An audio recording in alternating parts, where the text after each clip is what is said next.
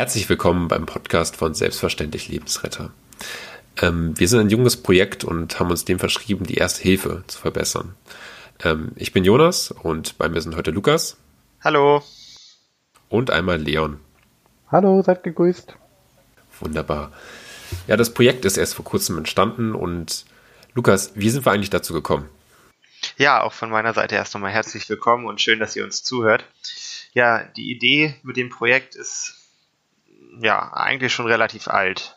Wir sind drei äh, doch schon Erste-Hilfe-Ausbilder, die seit langem bei der AGR Med tätig sind und hatten schon immer die Idee, dass wir irgendwie die Erste Hilfe quasi jetzt nicht nur unter Medizinstudierenden verbreiten wollen, sondern irgendwie unser Wissen, unsere Fähigkeiten quasi allen zur Verfügung stellen wollen und hatten uns entsprechend überlegt, quasi über YouTube Videos zu produzieren, die verständlich sind und für jeden selbst erklärend sind und ganz ja, profitlos quasi die erste Hilfe verbreiten. Tja, das war so die Hauptidee darunter. Und uns ist halt wichtig, dass jeder diese Videos verstehen kann, aber wir möchten auch den Leuten, die entsprechend ein bisschen mehr Interesse an der Thematik haben, auch äh, weiterführendes Wissen vermitteln und äh, ein bisschen tiefer in die Materie eindringen und Fragen diskutieren, aber auch Maßnahmen diskutieren, die ja doch in der ersten Hilfe, wenn man sich so unterschiedliche Lehrmeinungen anguckt, unterschiedlich sein können. Und da möchten wir einfach so ein bisschen Aufschluss drüber geben, warum die einen es so machen und die anderen eben so. Genau, das ist sozusagen unser Projekt mal kurz zusammengefasst. Und warum ist dieses Projekt überhaupt nötig? Ähm, da, wie ist die Grundüberlegung dazu? Wie ist überhaupt die erste, die Lage der ersten Hilfe in Deutschland aktuell? Das sind so Fragen, mit denen wir uns im Vorhinein ein bisschen beschäftigt haben und über die wir euch natürlich auch gerne ein bisschen informieren möchten. Dazu habe ich euch ein paar Umfragen rausgesucht. Ich habe hier einen Artikel aus dem Ärzteblatt vom 15. September 2017 und das hat herausgefunden, dass nur jeder etwa fünfte Deutsche sich zutraut, lebensnotwendige Maßnahmen anzuwenden. Also die genauen Zahlen sind 22 Prozent würden einem Verletzten beim Atemstechen beatmen, 21 Prozent eine starke Blutung stillen und nur 19 Prozent eine Herzdruckmassage machen. Wie gesagt, die Zahlen sind, von 2017 und könnten seitdem ein wenig gestiegen sein, aber es sind trotzdem Zahlen, die extrem niedrig sind. Leon, äh, wie schätzt du das ein? Warum ist das so? Ja, ich denke, dass das ganz vielseitige Gründe natürlich hat. Es ist ja eigentlich sehr wenig in unserer Welt monodimensional. Ähm, das sind auf der einen Seite natürlich einfach die Tatsache, dass die allermeisten Leute in ihrem Leben einen einzigen Erste-Hilfe-Kurs machen. Ja, zum Führerschein, wie wahrscheinlich auch die meisten von unseren Zuhörern das äh, so gemacht haben. Und die wenigsten sind, wie wir jetzt irgendwie in ihrem Tagesgeschäft mit der Ersten Hilfe ähm, verbunden oder, oder praktizieren das. Das heißt, da ist automatisch eine gewisse Unsicherheit. Und Unsicherheit führt eben dazu, dass die Leute Angst davor haben, Angst vor dem Ungewissen und äh, somit ja, ist da eine Hemmschwelle, eben erste Hilfe zu leisten. Und äh, das ist natürlich das, was wir, was wir auch mit diesem Podcast irgendwie versuchen wollen, so ein bisschen zumindest zu ändern, einen kleinen Beitrag zu leisten. Ja, also ich bin der Meinung persönlich, dass eigentlich viel mehr Erste-Hilfe-Kurse auch durchgeführt werden müssten. Ja, jeder Autofahrer wenn er Auto fährt, weiß nicht, alle paar Jahre zumindest einen Kurs machen muss. Ich glaube, dann würden diese Unsicherheiten auch ein wenig ähm, eben besser aussehen. Ja, ich finde gerade so eine Verpflichtung ist meiner Meinung nach sehr, sehr wichtig. Auch wenn es in Deutschland ja viel Bürokratie, viel Pflicht gibt, finde ich aber ist das gerade so eine Sache, dass das irgendwie alle zwei Jahre gemacht werden sollte oder also wirklich so ein Zeitraum festgelegt werden sollte, dass die Leute auch ähm, ja, ich meine, wenn du die fragst, die Notwendigkeit sehen sie ja alle, aber eben, wenn es dann darum geht, es wirklich zu machen, das sind dann die wenigsten. Also deswegen finde ich, ist da eine Pflicht wirklich notwendig. Ja, wir sehen ja, dass Freiwilligkeit nicht funktioniert. Ich meine, jeder kann, wenn er möchte, einen Erste-Hilfe-Kurs machen. Da wird sich keiner gegen stellen, aber äh, die acht, neun Stunden, die dann sowas dauert, die nehmen sich ja die wenigsten Leute. Vielleicht bräuchte man auch ein kleines, ein anderes Format nochmal, dass man wirklich sagt, wir machen wirklich, wie es früher gab, einen, einen Kurs lebensbedrohliche Sofortmaßnahmen oder sowas. Äh, lebensrettende Sofortmaßnahmen natürlich. ähm, ja, also wo man einfach nur noch mal lernt, okay, wie kann ich einen Druckverband machen, wie, wie äh, mache ich eine äh, Herz-Lungen-Wiederbelebung. Vielleicht wäre sowas auch nochmal ein Ansatz. Ja, aber wir sehen ja, Freiwilligkeit funktioniert in dem Maß nicht so richtig. Und ich denke, selbst äh, zum Beispiel Lehrer, die sowas ab und zu mal machen müssen, auch die fühlen sich nicht sicher. Ja? Natürlich, das ist immer eine Situation, die nicht alltäglich ist, das ist immer eine Situation, äh, wo man selber unter Stress steht. Ja? Aber ich denke einfach, diese, diese Blockierung, diese Blockade, die das auslöst, so eine Situation, die kann man zumindest überwinden, wenn man da wirklich einfach ähm, so ein paar Übungseinheiten sozusagen macht und äh, ja, so ein bisschen Routine bekommt. Ich meine, wenn man alleine überlegt, dass ja wirklich die meisten Herz-Lungen-Problematiken oder einfach ja, herzursächlichen Erkrankungen, die dann zu einer Reanimationssituation für im Haushalt passieren, sollte es doch eigentlich für jeden eine Selbstverständlichkeit sein, ähm, so einen Kurs zu machen, weil immerhin sitze ich hier mit meinen Eltern, meinen Großeltern zusammen und ich glaube, da ist ja wirklich das Ziel, dass man die ja, aus einer solchen Situation eben rausholen kann und helfen kann, wenn es denen eben schlecht geht. Und deswegen finde ich, sollte es eine Selbstverständlichkeit eines jeden sein, diese Kurse regelmäßig durchzuführen. Ja, und der große Teil der Deutschen sieht das auch tatsächlich so. Also es gibt eine Studie vom äh, GfK Marktforschung Nürnberg, die hat 2018 1000 Frauen und Männer ab 14 Jahre befragt und da kam raus, dass auch 90 Prozent, also genau genommen 91,2 Prozent aller Deutschen der Meinung sind, dass es für jeden Bürger verpflichtend sein muss, einen Erste-Hilfe-Kurs zu machen. Gleichzeitig genau, aber nicht raus, nur einmal. Also das ist meine Meinung. Ja, nicht, nicht, nur, einmal. einmal genau. regelmäßig. Genau. Genau, und nämlich die Hälfte der Männer und Frauen dieser Umfrage haben seit über zehn Jahren keinen Kurs mehr gemacht. Und ich glaube, wir alle können uns vorstellen, wie so eine Sache aussieht, wie viel Wissen noch vorhanden ist bei einer Sache, die man einmal so vor zehn Jahren mal da gemacht hat. Ne? Ja, und wie leicht fährt man an einem Unfall einfach mal vorbei? Ja, aus dem Augen, aus dem Sinn. Passiert schnell. Aber nun gut, wir wollen ja jetzt nicht nur drüber herziehen, wir wollen ja auch konkret was dafür tun, dass sich eben die Situation ändert. Und ich glaube, diesem kurzen Gespräch ist auch schon ziemlich klar geworden, wo wir aktuell Problematiken sehen in der Ersten Hilfe und in der Ersten Hilfe Ausbildung. Und eben genau da wollen wir ansetzen mit diesem Projekt und aufklären und Wissen verbreiten. Ja. Ähm, wir haben jetzt ziemlich viel schon über das Thema Reanimation gesprochen und Lukas, du hast da eine Studie vorbereitet zum Thema Laienreanimation. Magst du die mal genau. kurz vorstellen? Ja, es gab, oder Laienreanimation ist ja schon lange ein Thema und in den 80er Jahren von 85 bis 89 gab es ein Projekt im Kreis Göttingen, wo knapp 20.000 Bürgerinnen und Bürger aus Stadt und Landkreis eben Basismaßnahmen der Herz- Wiederbelebung gelernt haben. Es ging im Endeffekt darum, diese therapeutische Lücke, das heißt der Moment, wo etwas passiert, wo jemand umkippt, reanimationspflichtig wird, bis der Rettungsdienst kommt, um diese therapeutische Lücke eben zu schließen. In dem Zeitraum von den knapp vier Jahren oder ein bisschen mehr als vier Jahren kam es in diesem Rettungsdienstbereich zu 585 außerklinischen Reanimationsversuchen. Außerklinisch in diesem Sinne hier quasi außerhalb des Krankenhauses, bevor die Patienten ins Krankenhaus gekommen sind. Es war so, dass es quasi bei diesen 585 Fällen zwischen 12% und 24,6 Prozent im Schnitt pro Jahr zu einer Ersthelferreanimation kam. Insgesamt haben 108 Ersthelfer bei diesen Reanimationen mitgemacht und davon waren 89 medizinische Laien, also wirklich die meisten medizinische Laien. Ähm, man spricht unter anderem auch von einer Laienreanimation beziehungsweise von einer Situation, wo man ja nicht als Arzt oder medizinisches Personal tätig werden kann, wenn man auch kein Material dabei hat. Das heißt, wenn man in einer Situation ist, wo man nur mit seinen eigenen Händen quasi reanimieren kann, dann zählt das auch als Ersthelfer dazu.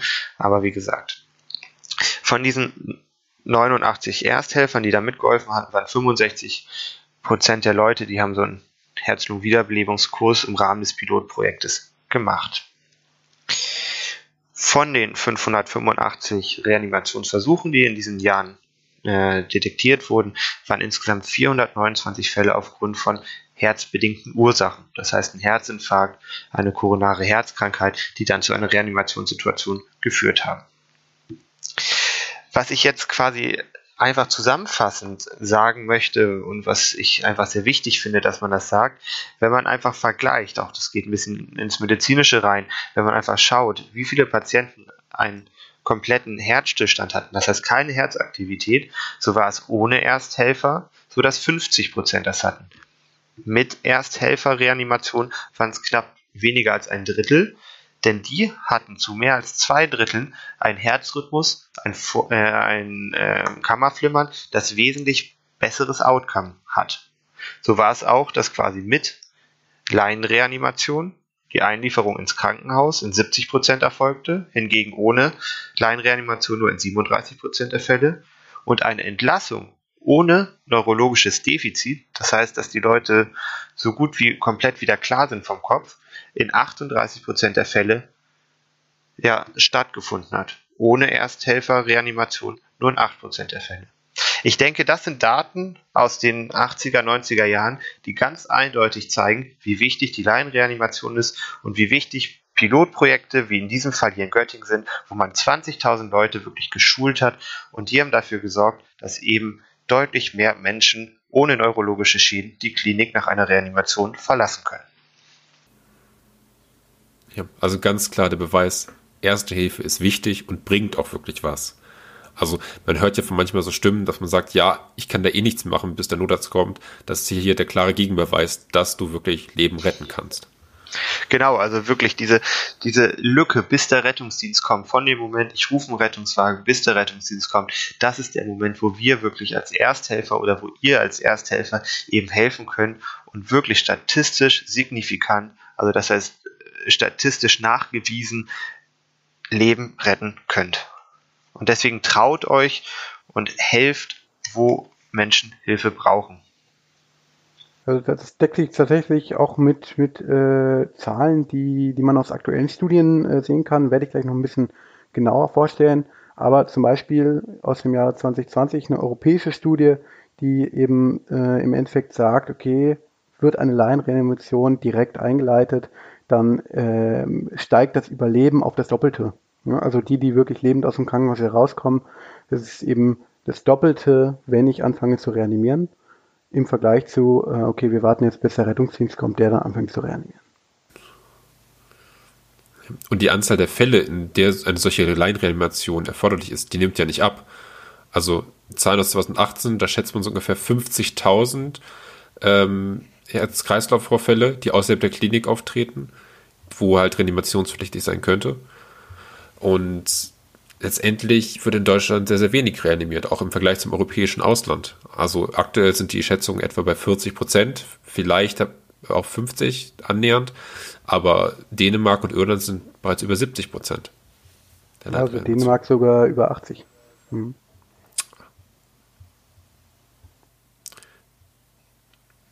Genau. Du die neueren Zahlen? Meine waren noch von 2018.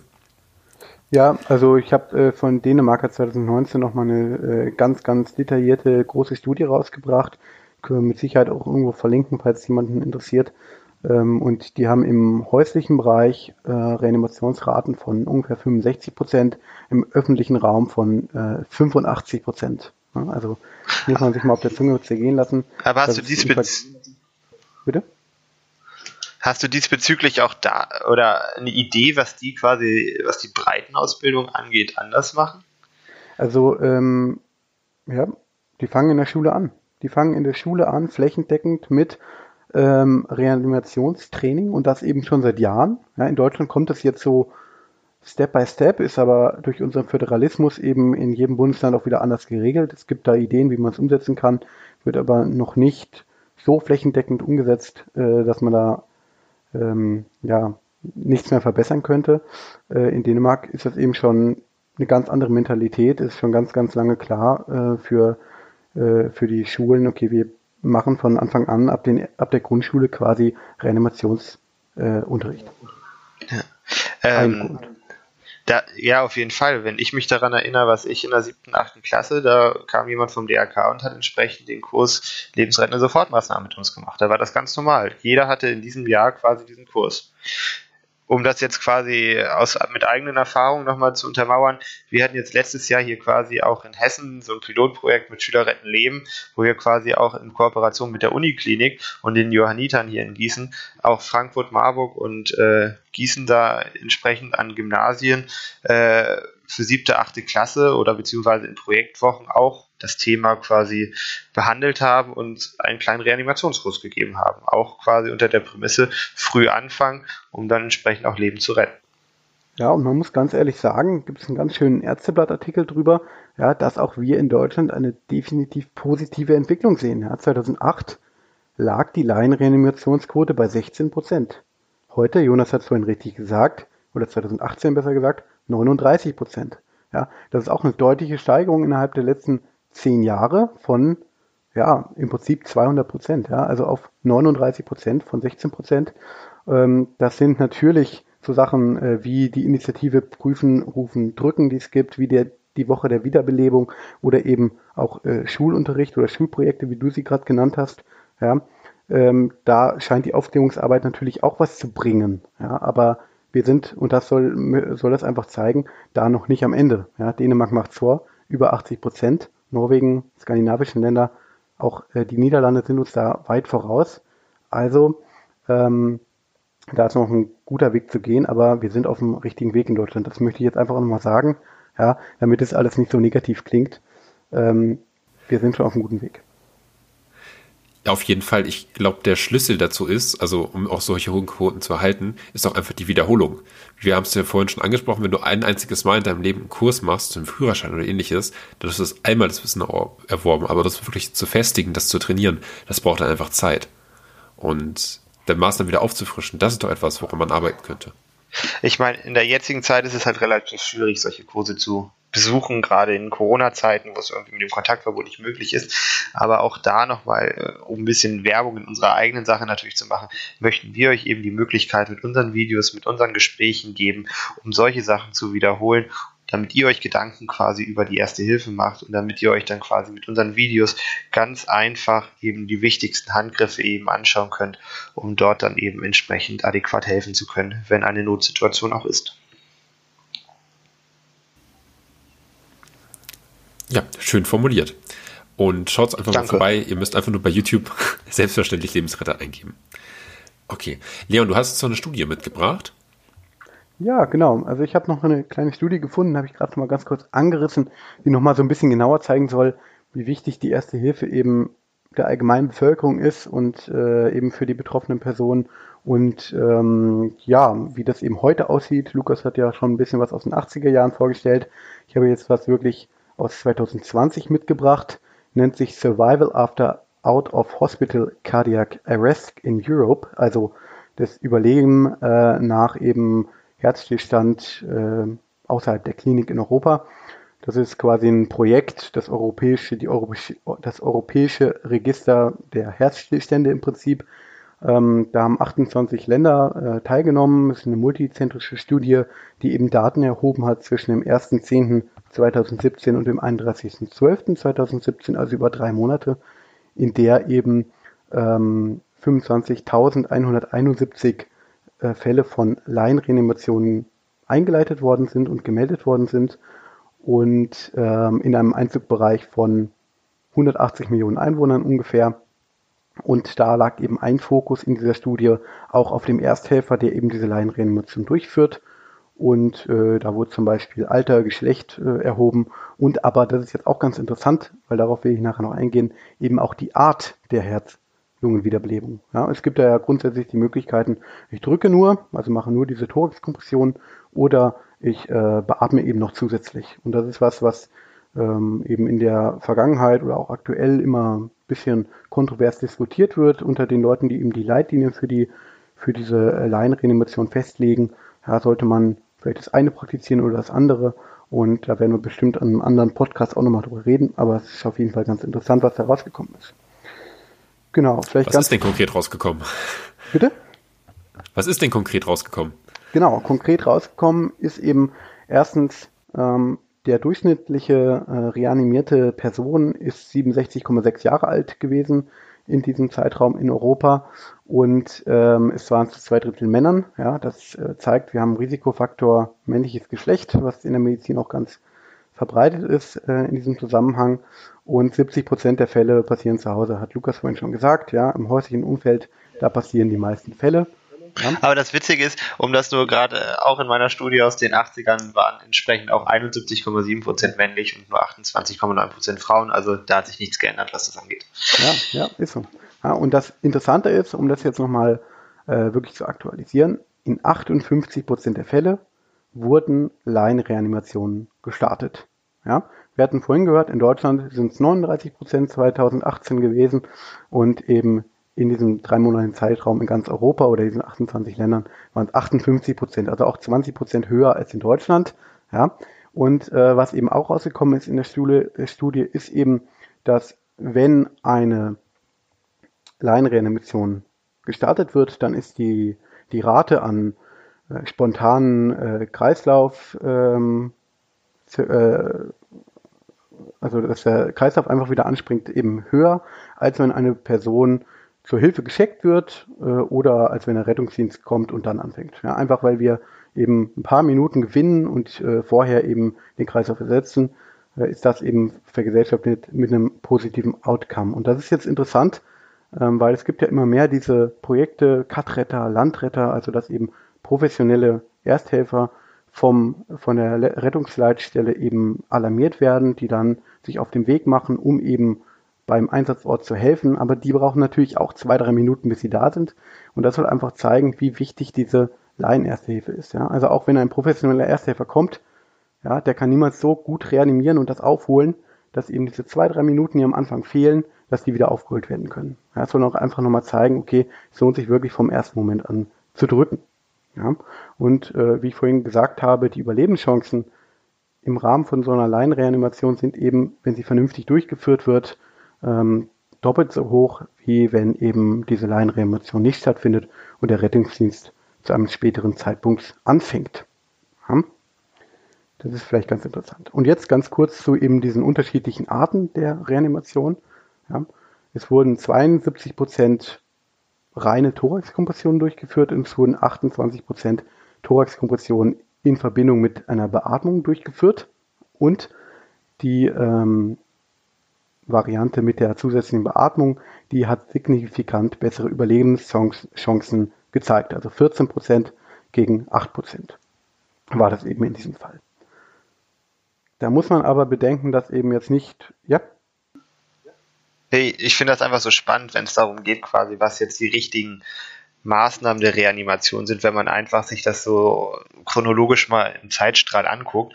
Weil wenn man sich so eine Originalpublikation aus den 70er Jahren anguckt, steht da noch äh, so in der Diskussion, the most common mistakes. Also da geht es wirklich um die generellen Fehler, die da passieren. Und da geht es darum, dass man entweder nur Mund-zu-Mund-Beatmung macht oder nur eine externe äh, Herzdruckmassage. Also da wird das wirklich so, dass wenn man entweder oder macht, wird das hier schon als ein genereller Fehler angesehen. Und wenn man sich dann natürlich anguckt, wie da jetzt so die, wo man jetzt hingeht, quasi, dass man, dass die Kompressionen wirklich äh, jetzt das Essentielle sind und die Beatmung, sage ich mal, eher zweitrangig betrachtet wird, ist das echt schon spannend, wie sich das auch über die Jahrzehnte jetzt geändert hat.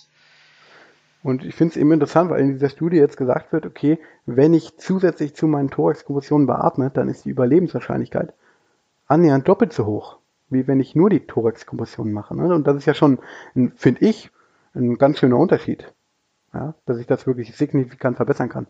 Aber, und das muss man jetzt einfach auch nochmal ähm, erwähnen an dieser Stelle, um fair zu sein, es wurde in der Studie jetzt halt nicht stratifiziert danach, äh, ob jetzt äh, der der, die Person, die jetzt diese Laienreanimation äh, durchführt, Erfahrung hat, äh, ob das vielleicht ein, weiß ich nicht, ein Rettungsschwimmer ist, der ab und zu jedes Jahr so Schulungen hat, wie man gut reanimiert ähm, oder ob das jetzt jemand ist, der es zum ersten Mal macht. Ne? Ich denke, das hat schon, kann natürlich einen Einfluss natürlich, haben. Natürlich, das hat denn deutlichen derjenige, Einfluss. der jetzt irgendwie geschult ist, der fühlt sich vielleicht sicherer, äh, macht dann Mitbeatmung und derjenige, der eben das zum ersten Mal macht, der macht eher nur die Thoraxkompression, sodass dieser Unterschied vielleicht auch gar nicht nur dazu, dadurch kommt, dass ich jetzt beatme, sondern eventuell auch äh, eben dadurch, dass vielleicht die, die eh besser geschult sind, dass die auch zusätzlich beatmen.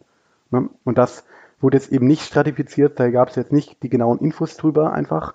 Ähm, das heißt, da haben wir eine gewisse ein Bias nenne ich das jetzt mal. Ja. Also ähm, da sollte man einfach das im Hinterkopf behalten. Ne? Aber ich denke, eine Tendenz ist da schon da. Und äh, ich finde es auf jeden Fall sehr interessant, weil es eben auch andere Untersuchungen gibt, die da andere Ergebnisse zeigen. Ne? Das kann man hier an der Stelle vielleicht auch nochmal erwähnen. Also um das doch vielleicht so ein bisschen äh, dann abzuschließen, was das angeht. Ich meine, wir bekommen ja alle fünf Jahre dann quasi über die europäischen äh, Kongress im Endeffekt ja die neuen Leitlinien, die dann quasi verfasst werden. Jetzt wäre 2020 eigentlich wieder quasi im Oktober der Kongress, aber die Reanimationsleitlinien werden leider jetzt aufgrund der Covid-19-Krise auf 2021 verschoben. Und da ist es halt auch immer spannend zu verfolgen, inwieweit sich die Reanimationsalgorithmen ändern und inwieweit, äh, ja, inwieweit da die europäischen Länder entscheiden, wie weit es mit der Beatmung im Rahmen der Reanimation eben wie hoch der Stellenwert da einfach noch ist. Ja, auf jeden Fall. Ja, also ich habe noch, ich habe noch, ähm, wenn du gerade nichts mehr anderes sagen wolltest, habe ich noch einen echt spannenden Punkt eigentlich aus dieser Studie, den ich vielleicht nochmal kurz vorstellen möchte. Und zwar geht es darum, wer ist eigentlich der Laienreanimateur? Und das ist in der Regel jemand, der in der ähnlichen Altersgruppe ist wie der Betroffene. Ja? Und das ist eigentlich ein ganz interessanter Fakt. Also ich finde es eigentlich auch total logisch, wenn ich so drüber nachdenke. Ja, natürlich. Wer kriegt denn mit, dass ich umfalle und reanimationspflichtig bin? Das ist mein normales Umfeld und ich habe ja gesagt, irgendwie 67 Jahre ist so die, der Durchschnitt, sage ich mal, ähm, der Durchschnittsalter von eben, von eben Betroffenen, die jetzt einen Herzstillstand erleiden. Ja, da sind die Kinder in unserer Gesellschaft zumindest äh, in der Regel ausgezogen, sind nicht mehr zu Hause. Und wer kriegt mit, wenn ich zu Hause umfallen? Das ist vielleicht mein Lebenspartner, der in der gleichen äh, Altersgruppe ist. Ja, das sind vielleicht meine Freunde, das ist vielleicht die Kirchengemeinde. Ja, alles ungefähr plus minus ein paar Jahre meine alte, eigene Alterskategorie. Und ähm, ja, da einfach vielleicht nochmal der Appell oder die, die Idee, vielleicht müsste man auch die Altersgruppe um die 60 Jahre, um die 60, 70 Jahre da vielleicht mehr schulen. Weil na klar, ist es wichtig, die äh, Kinder und die Jugendlichen zu schulen. Na, natürlich auch langfristig ist es zwar auch wichtig, aber dass die mitkriegen, dass da irgendein 70-Jähriger umfällt, ist doch eher unwahrscheinlich. Das zeigt uns diese Studie. Vielleicht muss man einfach in dem Alter eben auch nochmal explizit Programme starten, um da eben solche, ähm, solche Reanimationen suffizient zu gestalten, um dann eben ähm, wirklich auch jetzt schon für die Bevölkerung, die es wirklich massiv betrifft, äh, eben ein besseres Outcome herbeizuführen. Ja, aber das sollte ja wirklich ein Appell sein, dann wirklich seine Freunde zu nehmen und gemeinsam Erste-Hilfe-Kurs zu besuchen. Ne? Also egal welchen Alters jetzt, ob jetzt quasi mit Ende 20 oder eben mit 60, genau wie du es gesagt hast. Ja, ja. Ne? Ich meine nur, weil die Programme, die ich so kenne, zumindest die Die zielen ja auf jüngere Leute ab, ja. ja. Ist ja, sag ich mal, auf die lange Zeit gesehen natürlich auch sinnvoll. Ne? Ja, aber da, aber da ist doch wirklich so die Sache, wenn man einfach sagt, irgendwie, zum Führerschein ist es verpflichtend, da brauchst du einen Erste-Hilfe-Kurs. Wenn du irgendwie Lehrer bist, brauchst du auch vielleicht einen Ersthilfekurs. Aber jetzt mal ganz blöd gesagt, warum mit Renteneintritt kein Ersthilfekurs? Verpflichtend. Also das wäre doch einfach mal so deine Idee einfach mal ausgesprochen, oder? Ja, ja, auf jeden Fall. Ne? Das sind gerade die Frührentner, die eben in dieser Gruppe liegen. Also warum nicht? Oder, ich meine, da hat man ja vielleicht auch ein bisschen Zeit. Kann man ja so, so, so auch sehen. Ähm, und vielleicht, was ich, äh, wofür ich eh schon lange plädiere, aber irgendwie fragt mich keiner und hört keiner auf mich in der Politik, ja, dass jeder, der einen Führerschein hat, dass der, wenn er den Führerschein behalten will, mindestens mal alle fünf Jahre einen Erste-Hilfe-Kurs machen muss. Ja, weil ich kann doch nicht, ja, Jonas hat es am Anfang gesagt, die allermeisten Leute haben irgendwie zehn Jahre keinen Erste-Hilfe-Kurs mehr gemacht. Ja.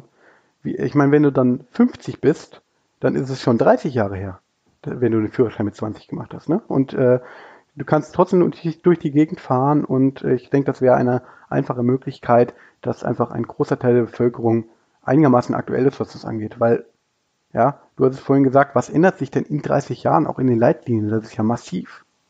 Also das wäre vielleicht auch so eine Idee. Auf jeden Fall. Man, man sieht, wir brennen für das Thema und äh, wir haben da richtig Bedarf, euch was mitzuteilen. Ähm, aber die Folge neigt sich jetzt schon langsam dem Ende zu. Habt ihr noch Sachen, die ihr gerne loswerden möchtet am Ende? Also, wie gesagt, also ihr merkt, dass wir da großes Interesse haben und von meiner Seite, und ich denke, da spreche ich äh, für uns alle, der Appell an euch, traut euch zu helfen. Wir haben euch jetzt so ein paar Studien eben erzählt, wo das eben rauskommt, wie wichtig das ist und daher nur von mir der Appell, helft, wo ihr könnt und äh, ja, schaut euch unsere Videos an, um ein bisschen fitter in der ersten Hilfe zu sein. Danke. Ja, genau, helft, wo ihr könnt, das finde ich gut, aber achtet auch immer auf euren Eigenschutz. Das haben wir in dieser Folge noch nicht so genau besprochen, aber schon mal vorweg, das ist immer sehr, sehr wichtig. Ja, also helft, wo ihr könnt, aber ohne euch selber in Gefahr zu bringen. Okay, vielen Dank für diese netten Worte. Wir bedanken uns fürs Zuhören und hoffen, dass ihr bald wieder einschaltet und uns zuhört, dass ihr aktuell bleibt und euch traut, Leben zu retten. Vielen Dank.